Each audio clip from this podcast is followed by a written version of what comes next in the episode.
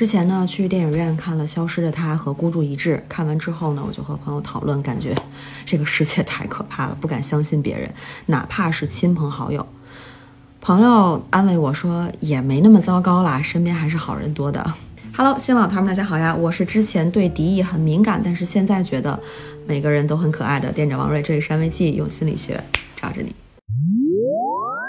可能有一些糖丸会有这样的困扰，无论是和关系较远的同事，还是和亲密的家人朋友在一起的时候，他们的一个行为、一句话。都要揣摩很久，总觉得别人对自己有敌意，可能会伤害自己。即便是想象中的伤害不一定会发生，也很难相信别人，就会觉得自己是不是太黑暗了。今天呢，我们就来聊一聊，为什么信任别人这么难呢？信任本来就不是一件容易的事儿，信任感的建立需要啊经验的积累。从小到大，我们经历的各种事情都会影响我们对这个世界的感知和看法。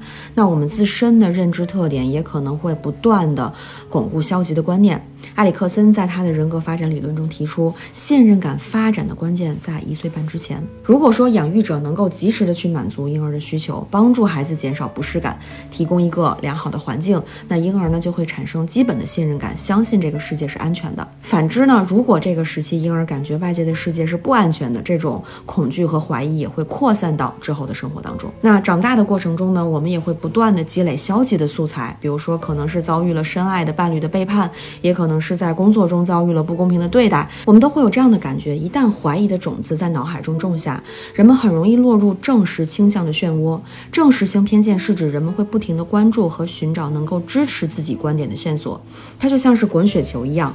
那不信任这个种子就更加牢固了。与此同时呢，反复怀疑他人的过程中，我们也很容易感到焦虑和内耗。如果总担心对方有敌意，那这种疑虑和担忧就会使我们的身体处在一种应激的状态，就像是遇到危险的小动物要蓄力逃跑一样，它会肌肉紧绷，然后肾上腺素分泌，这个过程会消耗大量的体力，给我们的身体带来负担。同时呢，脑子里边会有很多乱糟糟的想法，比如说对面这个人是不是想骗我？他。是不是笑我？他是不是在嘲讽我？当大脑疯狂地搜刮这些可能的后果的时候，就会侵占有限的认知资源。那原本用于关注交流内容的注意力就被分散了。面对不熟悉的人，信或者不信的影响也许并没有那么大，但是在亲密关系中却并非如此。《亲密关系》这本书中提到，使得亲密关系易于保持的另一个特点是信任，期待对方会善待和尊重自己。人们相信亲密关系不会带来伤害，并期望伴侣能够满足自己的要求，关注自己的幸福。那如果丧失了这种信任的话，那亲密伴侣也常常会变得猜忌和疑虑，呃，导致损害亲密关系它本来应该有的开朗、坦诚和相互依赖的特征。那我们要如何减少内耗，培养信任感呢？适当的怀疑和提高警惕能够帮我们规避风险，但是对于这些负性线索的过分焦虑，就像是笼罩着。我们客观看待事情的迷雾，并不能真的帮助我们做出相信或者远离的选择。那有研究人员曾经提出过一种叫做敌意偏见的计算模型。这个模型的核心是大脑会不断的收集各种感知到的信息来去预测世界，并试图减少不确定性。而不确定性可以通过调整观念和选择性收集信息来减少。我们来看看下面的例子哈。小明呢走在购物街上，他度过了一个艰难的夜晚，心情烦躁。远处一个男人正朝他的方向走来。小明这个时候就在想，他为什么看我？他为什么对我皱眉？他想干什么？那在这个过程当中，小明的大脑处理了很多信息。第一个信息，基于过去的经历，对当下的预期，过去盯着我看的人大多都有敌意，所以眼前撞我的这个人很可能也有敌意。第二个信息，当下场景中的模糊信息，这个男人是在看我还是在看别人？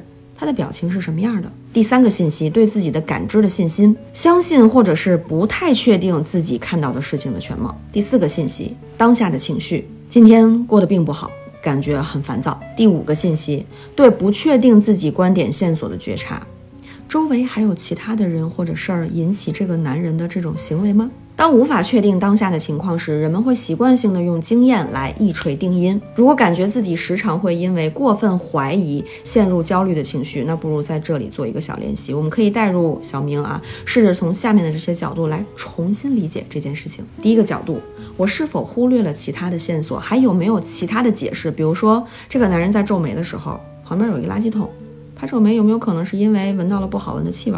第二个角度，我当时的情绪是否影响了我的判断呢？因为昨天很烦躁嘛，那烦躁的时候就是看谁都不爽。第三个角度，我是不是直接在用过去的经历解释现在的情境呢？因为对面的人他并不是历史中认识的人，所以眼前的人和以往欺负我的人他可能是不一样的。第四个角度，这件事儿发生的概率大吗？一个素不相识的人好像没有必要突然对自己有敌意，这个概率好像不是很大。那当我们尝试。用客观的方式去分析当前的情境的时候呢，大脑的注意力就会被占据。那么，其实我们可以成功的暂时放下直觉对我们的束缚。也许啊，我们还是会感觉分析不出个所以然，但是没有关系，能够进行这个分析的过程，就是在重塑我们的大脑。这个过程本身就是有价值的。好了，今天视频到这里就结束了。最后的纪念弹幕就来发“走进迷雾吧”。我自己是经常使用这个方法的，非常管用。它好像在慢慢的让我的大脑变得客观、理智和平静。希望大家也能够从这个方法中有所收获。那如果今天视频对大家有些启发的话，别忘了一键三连哦。安慰剂的视频每周更新，我们下期见，拜拜。